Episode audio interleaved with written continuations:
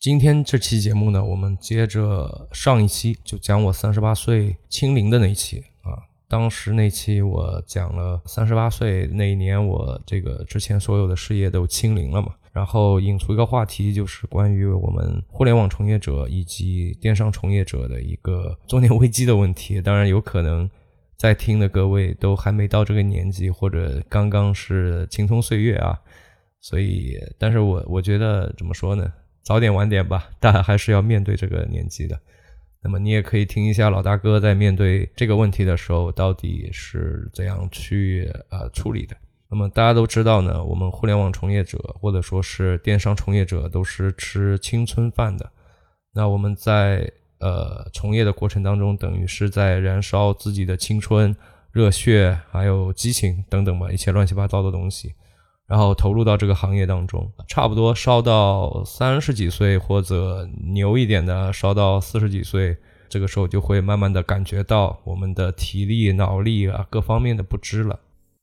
呃，说到这里呢，可能有一些杠精可能要找我了，他可能会说，我有一个朋友啊，他天猫店销量很稳的，每年非常稳定的赚多少多少钱啊，或者说自己一个亲戚啊入驻了拼多多。啊，短短几年时间里赚够了一辈子的钱，当然这样的人是有的，对吧？而且在整个电商平台或者是呃互联网从业者里面是比比皆是的。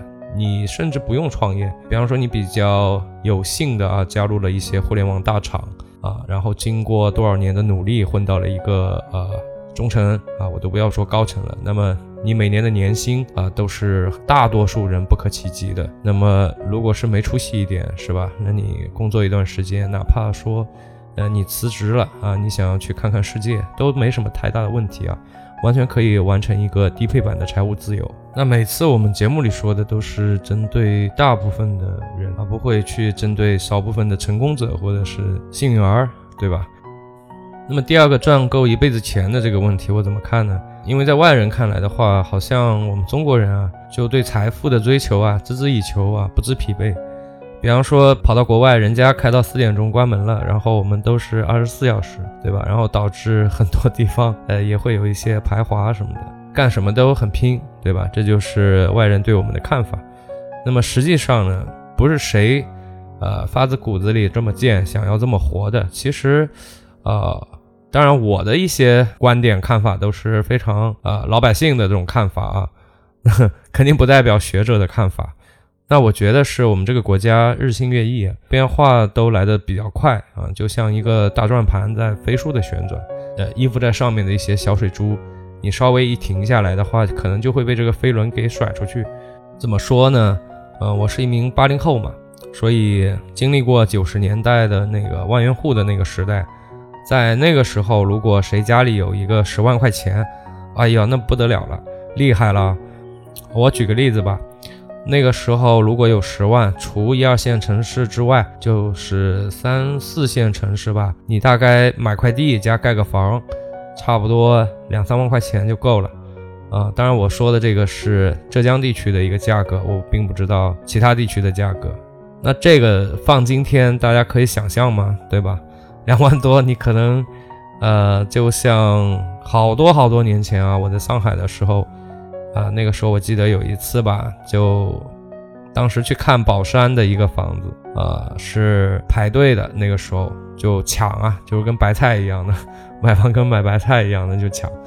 然后如果你需要别人来帮你排一下的话，也就是要在外面啊露宿一晚嘛，那你就要付两万块钱的这个黄牛费。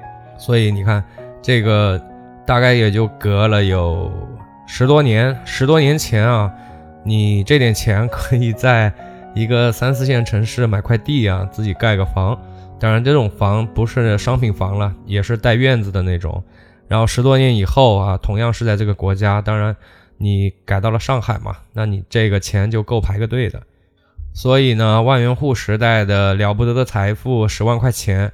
呃，到今天可能也就是高收入人群的一个月的工资啊，或者是呃个体户一个月的工资，那就做的比较好一点的那种个体户。其中一个主要原因呢，就是这二十多年里面我们的货币总量翻了好多好多倍。那具体多少倍，感兴趣的小伙伴可以通过百度查一下就知道了，也就是货币总量 M 二啊，我们这里翻了多少倍？所以说，在我们这个国家，财富是守不住的啊。我这边还有一个活生生的例子，我有一个小学同学，他爸呢，在当年的时候是我们这边的一个餐饮一哥吧，按照现在的话来说的话，因为当时。呃，但凡城里面生意稍微好一点的饭店，他都能掺一脚，都能占点股什么的。也有自己开的一些还不错的酒店。在我们还在读小学的时候，他们家就积累了不少的财富。那么，但是他爸呢，也不懂投资啊，也不懂理财啊。他总是认为投资理财是骗钱的。呃，一个主要原因是他妈当时听着收音机里炒股，然后。那个收音机说买什么，他妈就买什么，最后亏的就是鼻青脸肿。然后他爸呢，一下子从一个右派变成了左派，就一下子就受不了了。所以所有的这种关于投资理财都是骗人的，啊，都是骗钱的。所以包括当时也错失了中国地产蓬勃发展的那么十年。他爸选择的是把这个当时他赚来的一百多万存到了银行里去啊。但你要想象一下，这九十年代的一百多万，跟现在的一百多万完全是不一样的概念了。那么，我想他当时的想法是，这点钱应该足够他养老了。那么现在情况大家也就知道了。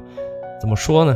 嗯，如果你不生病啊，不干嘛的，其实也够啊，也够了。但是，呃，和当年啊自己在江湖的地位比起来，对吧？啊，累积了这么多的财富，比起来，那么今天的这个钱可能就有点，嗯，不可同日而语了吧？所以说，呃，哪怕说你现在你做这个多多也好，做啊猫戏狗戏，你赚了不少钱，然后感觉啊，现在感觉好像可以财务自由了，但是很难说，很难说，因为我们这个国家发展太快了。可能再过个二十年啊，你这个钱可能又会变成一个当时的一个高收入人群的一年的收入了。作为你来讲，可能会不太好接受。所以说，呃，守啊肯定是守不了的。我们作为电商人啊，一般你干到个三十来岁啊，干到四十岁，啊，我再往多里说的话，你骨骼惊奇啊，特别能打，你能打到四十五岁，我觉得差不多了吧。呃，我们该做点什么，然后给自己做一些，给自己的人生吧，做一些长期的规划，让自己过得稍微的平坦一点，不要过山车似的。在年轻的时候嘛，啊，春风得意，意气昂扬，对吧？然后到了年纪大一点的时候，又会愁吃愁喝。我觉得这样其实不是我们想看到的，或者是我们想过的一个人生。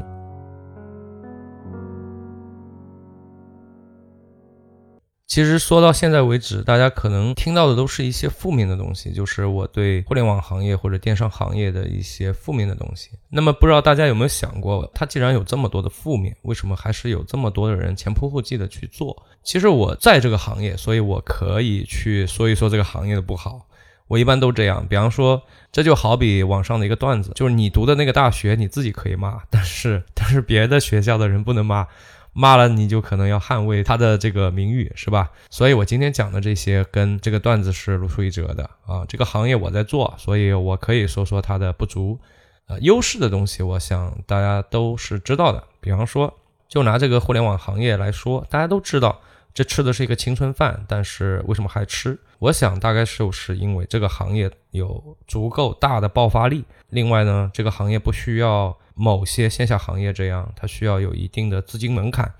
那么，因为大家刚从大学里出来啊，除非你家开矿啊，不然的话，很多的线下行业啊，我们是无从下手的，就是呃，家里的银子可能是顶不住的啊。另外还有一个呢，是年轻人啊，我觉得都向往着自由啊，特别是精神上的自由。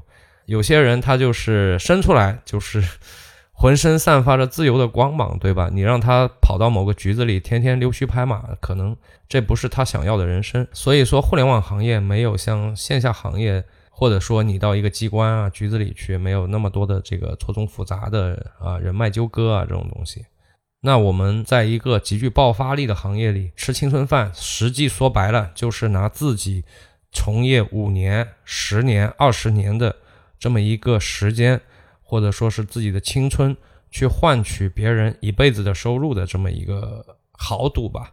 在这个过程当中，还是有蛮大一部分人啊幸运的啊，最后成功了啊，完成了一个低配版的这个财务自由。那么这些人就会为后来者啊提供巨大的精神动力，是吧？大家前仆后继的 要去搏一把，要去赌一把，这个都能理解。包括我个人啊，我自己也是这么想的。当时进入这个行业的时候，所以在我明白这些道理之后啊，牢记的第一个点就是：当我们赚取了公务员几倍的收入之后啊，不要洋洋得意。啊，因为你做到这些点，只能说你及格了啊。我们是在燃烧自己的青春，而别人选择的这条路跟我们不一样，他们选择的是一个安稳的、呃可持续的基业长青的这么一个职位啊。所以怎么讲呢？人生就像一场马拉松啊。如果一个电商从业者，你前段都跑不赢的话，那后段，呃，可能会比较被动啊。我也不能说。呃，后段肯定跑不赢，对吧？肯定，我相信还是有一些人，呃，后段非常厉害，对这又回到之前说的，就是，呃，我在节目里讲的都是大多数。那问题呢，列到这里，我觉得也差不多了。大家可能也感觉到了，这个题不是特别好解啊。那接下来我们尝试的去聊一聊吧，就也不一定能把这个题给解了。反正我自己的一些想法啊，我们可以聊一下。我有一个通过电商啊，然后认识的一个哥们儿，是真有这么个哥们儿啊，不是像呃咪蒙这样啊。我有个朋友啊，那每篇都是我有个朋友，这个不一样啊，是个真实的故事。然后呢，他之前做电商还行啊，做的还不错的啊，不是那种暴富，但是我觉得是一种非常美好的状态啊，就是平均一下的话，每天差不多有个八千的利润，春风得意呗啊。那开着开着呢。反正也不知道为什么，就是有点跟不上了。跟不上以后呢，这个店呢就开始出现亏损，啊，后来就关了。关店的时候呢，他是三十四岁趴下来的，就是三十四。然后今年三十七了啊，整整三年了，马上就四年了。那么现在还趴着，他也想过转型啊。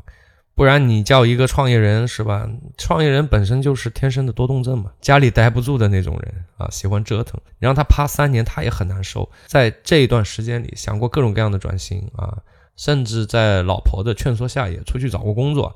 那想想自己就这么趴一辈子，肯定肯定不行啊，对吧？所以也得出去不断的尝试。但是每次出出去吧，就会谈崩掉啊？为什么呢？因为。他会很自然的想起来，老子当年也是日入八千，对吧？是日入八千，不是月入。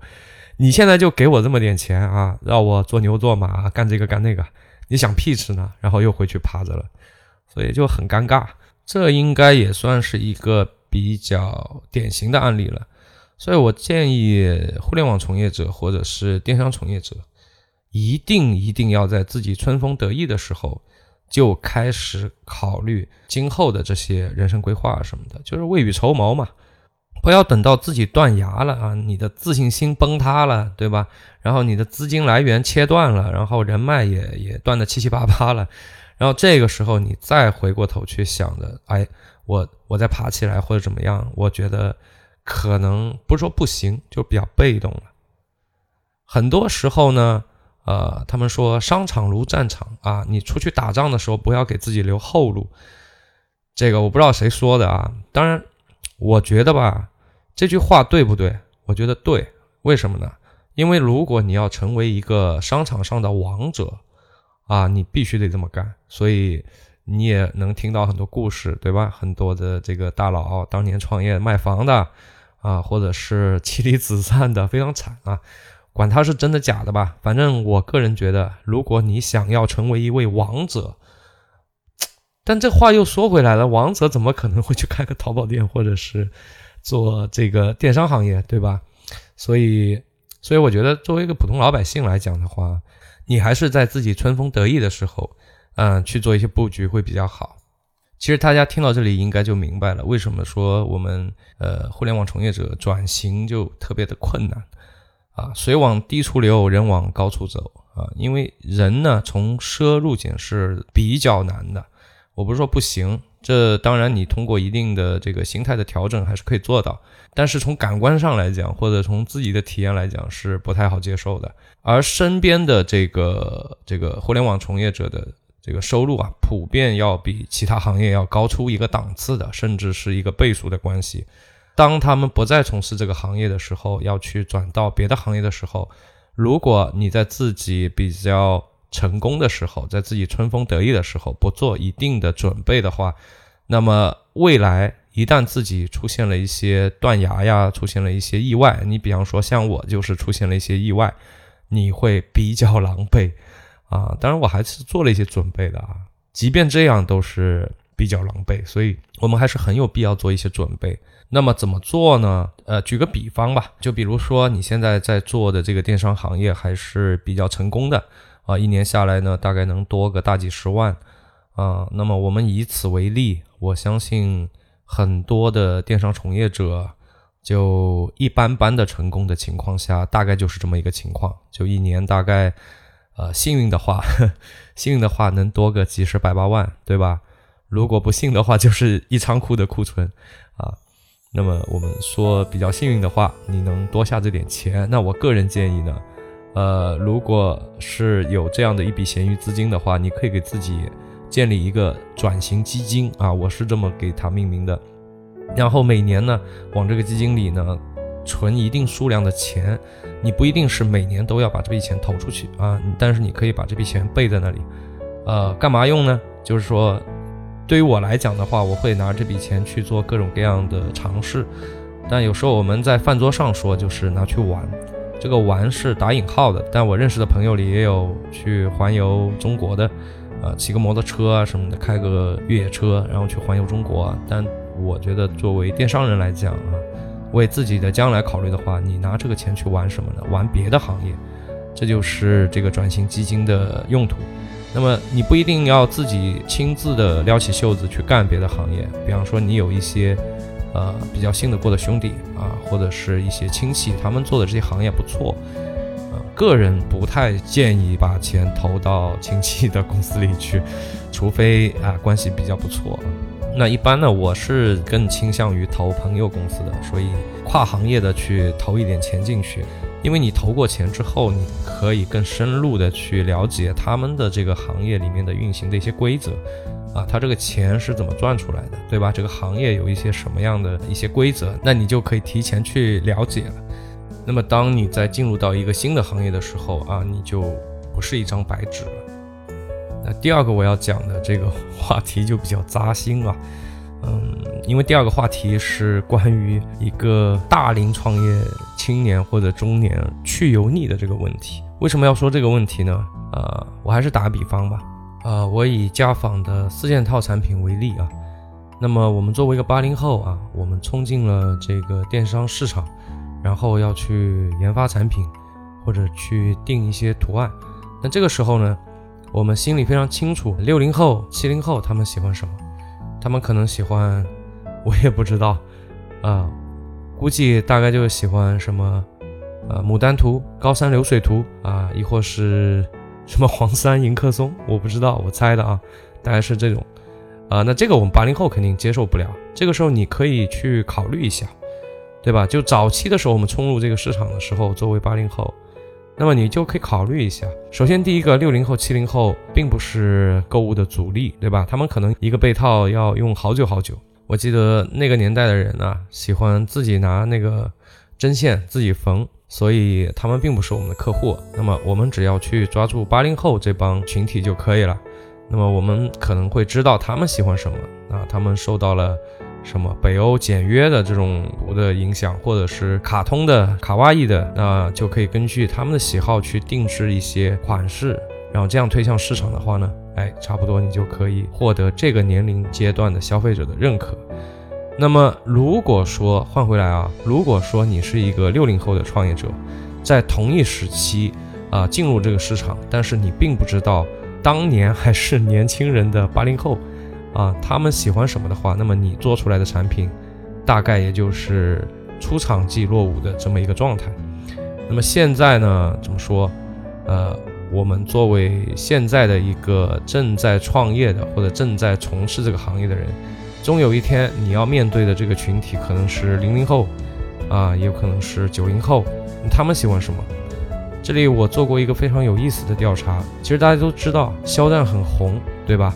但是我问过好多八零后啊八五前的这么一些创业者，肖战是谁？大部分的人不知道，这个非常危险啊！就是说，你发现这个年龄断层会造成大家对这个世界的认知或者对新鲜事物的认知的一个断层。年纪大一点的根本就不知道比你小五岁十岁的人他们喜欢什么。那么，如果作为一个普通的市民或者说是一个普通个体的话，这个我觉得也没什么问题。但如果你是作为一个商家的话，你必须要知道你的。呃，你所服务的用户或者说你的潜客户，他们的喜好是什么？不然的话，这就很危险。这也就解释了为什么说有蛮多的年纪大一点的创业者，他在面向市场的时候会有一点摸不着头脑，或者说有点力不从心。那么怎么办？其实也很简单啊。我的建议就是说，一方面啊，大家不要啊整天跟那个年纪大的人混在一起啊。你觉得？呃，他们年纪大是吧？然后社会资源比较丰富，啊，或者说，诶，这个 资金实力比较丰富，这没有必要；或者说他们比较成熟，这没有必要。你还得需要，呃，拿出一部分的时间跟比你年轻的人接触。那么跟他们接触的过程当中，你可以知道，啊，现在的年轻人到底喜欢的什么？因为年轻人的群体才代表了市场的未来。还有一点呢，就是说你光知道还不行。你还得要，呃，你不一定说你要沉迷于他们喜欢的东西，比方说，呃，你打听下来他们都在追肖战，打比方啊，然后你也去追，这个没必要。但是你可以去看一下他的一些作品，或者是去认识一下这个人。啊，我这里要深刻反省一下，因为我在以前的节目里有说过，呃，我讨厌，嗯，刷抖音，对吧？还有一个呢，就是说什么直播啊，什么乱七八糟都不看的啊！我要节省时间啊！我要努力做，我要努力，或者说我内心想要努力做一个呃精英阶层，是吧？那精英阶层怎么可能看这种东西呢？所以这就是我以前的一些极其错误的论调啊！我们今天要反省一下。所以在认知到这个问题以后呢，哎，我就开始去接触了一些。一些年轻人，那我要走进他们的世界，啊，我发现啊，原来王者荣耀这么的流行，是吧？简直成了一个社交游戏，当然也少不了吃鸡啊这些游戏了。其实这一年啊，虽然说，呃呃，前半年吧，其实我这个病前半年是，呃，看不了任何的视频类的节目，玩游戏就更不用说了，肯定是玩不了的。我很难用语言来表达为什么啊，就是为什么没法去。看视频啊，然后为什么不能去玩游戏啊？啊，那就更不用提看书了啊！我只能，我只能听一听音频啊，大概就这样一个情况。所以怎么说呢？所以现在恢复了以后，其实我对音频还是有蛮多的感情在里面啊，因为音频其实陪我度过了我人生，不敢说最黑暗，也是非常非常黑暗的一段时光。另外一个就是，呃，我开的一个小酒吧，啊，也是这个酒吧陪伴了我，呃，最黑暗的一段时光吧。我想，如果没有这个酒吧的话，我可能恢复的不会这么快。所以说，等我有能力以后，我希望重新再开一个，开的呃更好一点，更称心一点。这个题外话了，先说一下我自己的改变吧。那么，首先就是在我恢复到能够去，呃，看视频，然后可以去。呃，刷剧的时候啊，大概到这样一个阶段是半年多之后，那我就开始看斗鱼。其实斗鱼虎牙现在是一家嘛，发现我喜欢的几个主播啊，游戏主播啊，嗯，都在斗鱼，所以我最后选择了斗鱼。这是我三十多岁的这个年纪第一次打开这个直播网站去看。我以前受不了弹幕啊，我以前。呃，也看不了这种东西，我觉得特别浪费时间。但是看了以后觉得，诶，也挺有意思的啊。然后，然后就呃成了一个重度用户，就是呃我也不一定会看，我就是把它打开，然后放在旁边，感觉很热闹。因为我害怕与人接触，啊，原因也说了嘛，我 我害怕他们要劝我什么的。然后就把一个直播开在旁边，就感觉不那么寂寞，感觉这个世界上 还有蛮多开心的人。然后。呃，会舒服一点，内心会舒服一点。那陪陪了我蛮长一段时间。那么在这次的疫情当中，最厉害的时候，啊，我记得大白天的街上一个人都没有。那个时候武汉的疫情非常的严重，大家也都在捐款。我当时也想着，就是通过什么途径去捐。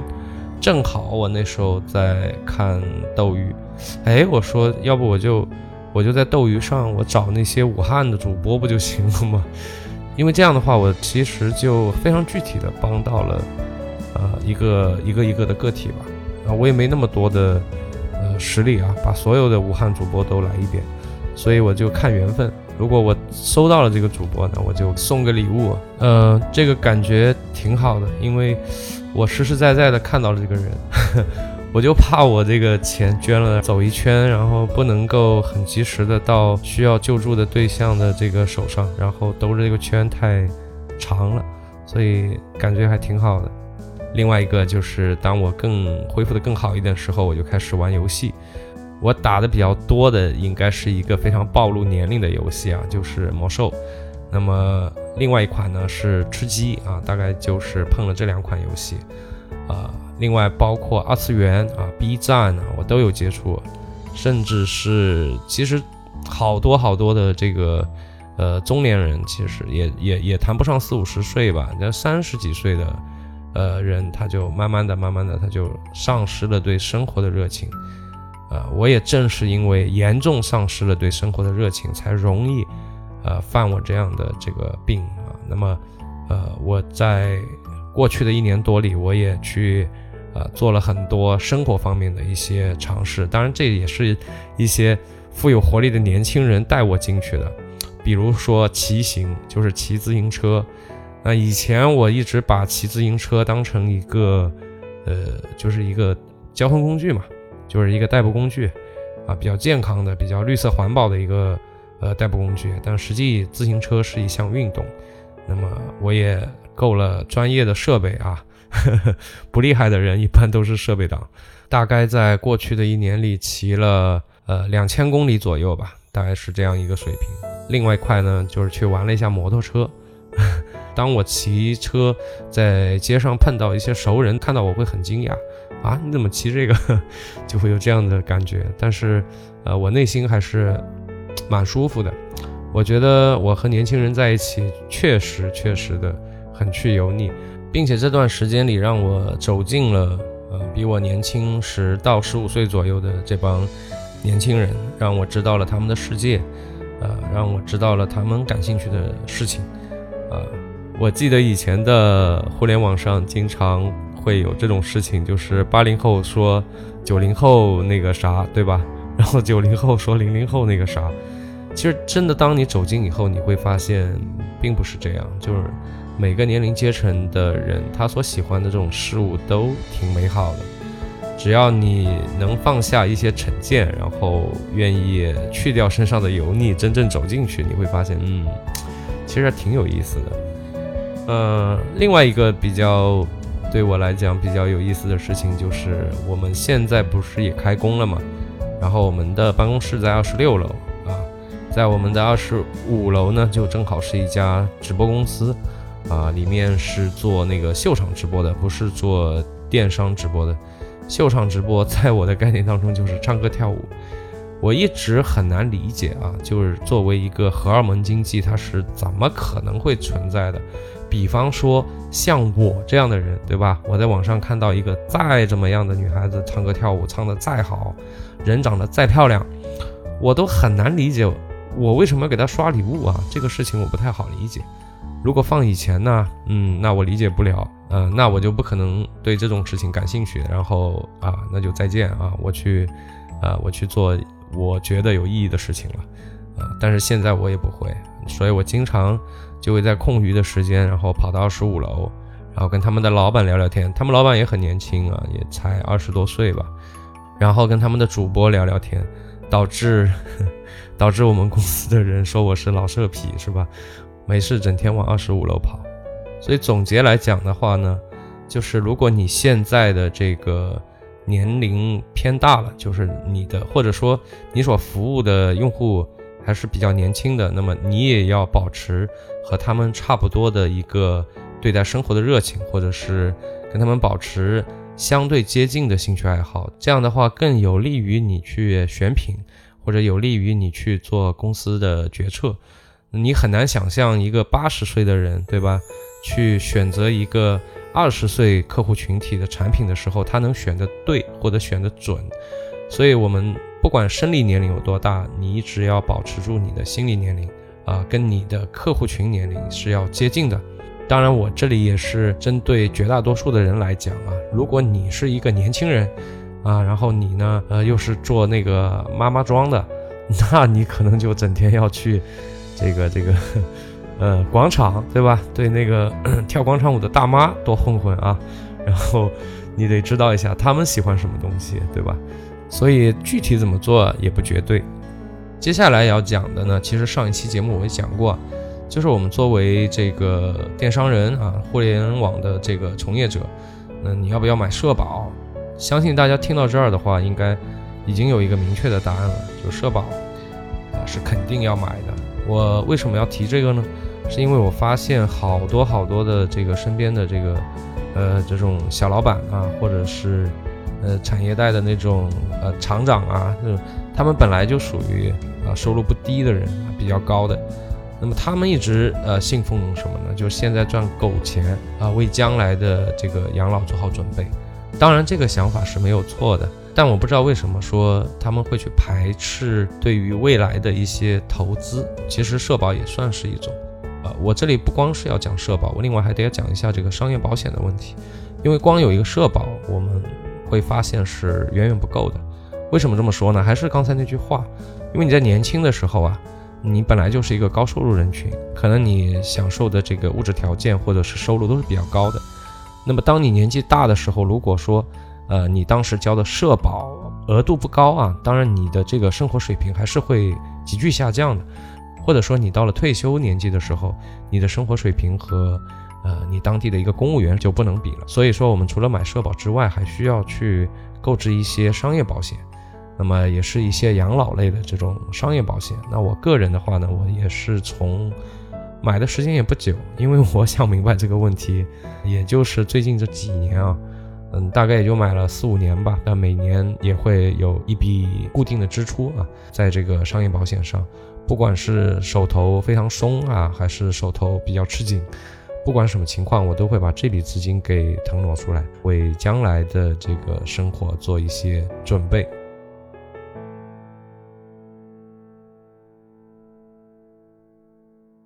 啊，录到这里呢，我抬头看了一下时间。这个脸是打的啪啪响，哈。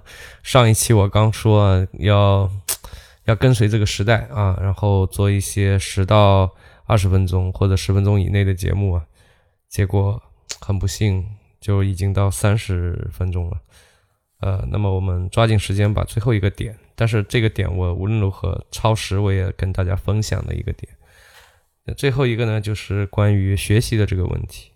先给出一个结论：对于一个创业者来讲，特别是对于一个互联网行业的创业者来讲，学习是终身的。我觉得有几个方面吧，其中一个是互联网行业的这个知识迭代实在是太快了。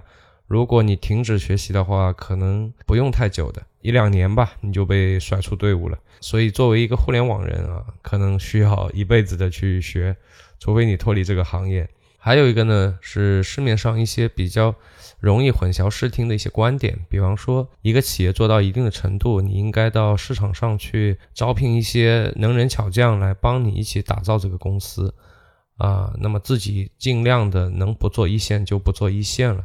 其实这个问题也困扰了我很久，我自己也是左右摇摆了很久，啊，最后我得出了一个怎么样的结论呢？呃。因为我在一线城市待过，然后也在三四线城市待过，也在二线城市待过。当然，我说的待不是生活，都是创业啊，所以我会有一些体会。我觉得，呃，这句话放在不同的城市应该是不一样的，或者说你从事的行业不同也是不一样的。这里我会举几个例子吧。首先是如果你在一个一线城市或者是个超一线城市的话，那么我觉得这句话是对的。因为在那种城市里面，大学资源是比较丰富的。打比方，像北京、上海，你很容易招到那种非常不错的人才，而且在那种地区的话，呃，人才之间还相互有竞争，所以说比较好用吧。就在那种城市里招到的人还是比较好用的，你确实可以把大部分的精力放在管理上面。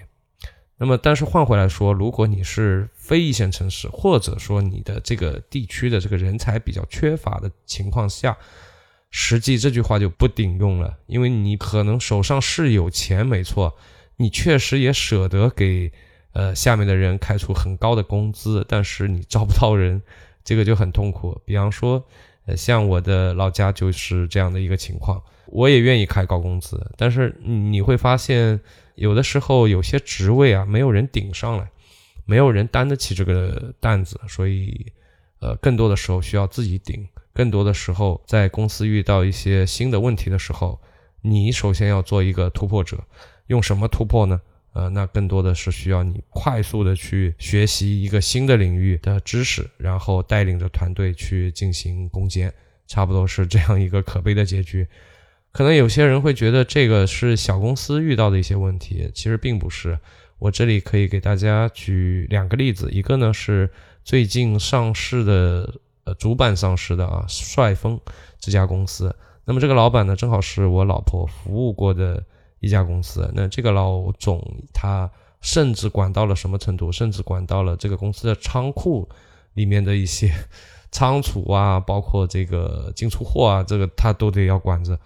怎么办呢？对吧？因为这家公司也是在一个三线城市，所以没有太多的呃优秀的人才，或者说像这样的一个传统企业啊。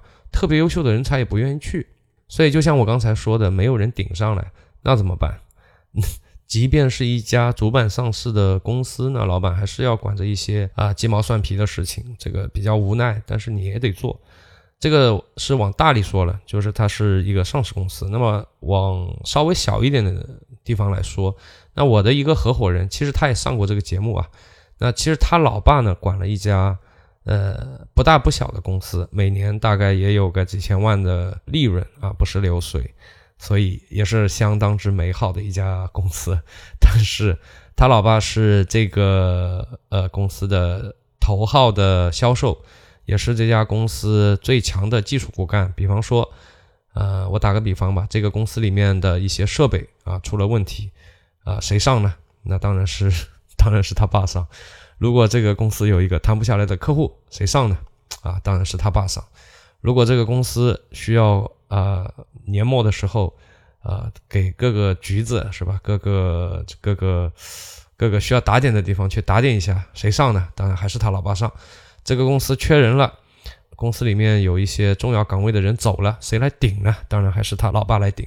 他老爸年纪也不小了，所以 所以这就是一个现状啊。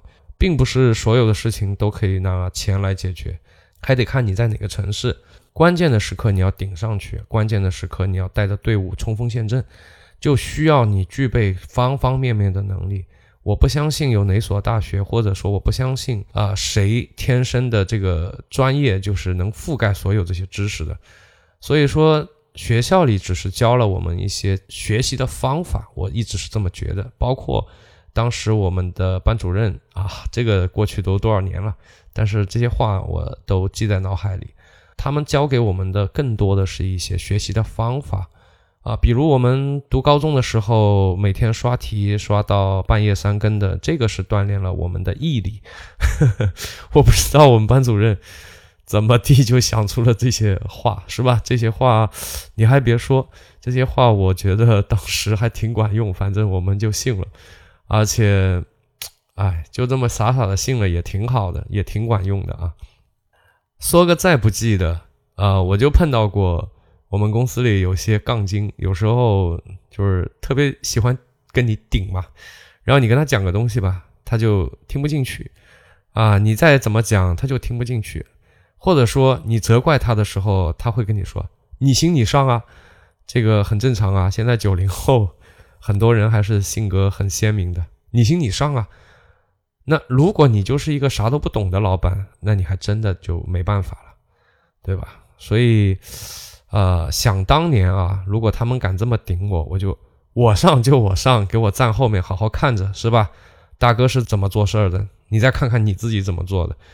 所以这个可能就是一个现实版的啊，我们去做一个小小微微企业的啊一个处境，以及说我们要去做这样一件事情的呃需要具备的一些能力啊。今天聊的还挺多的，然后时间直接蹦着四十分钟去了。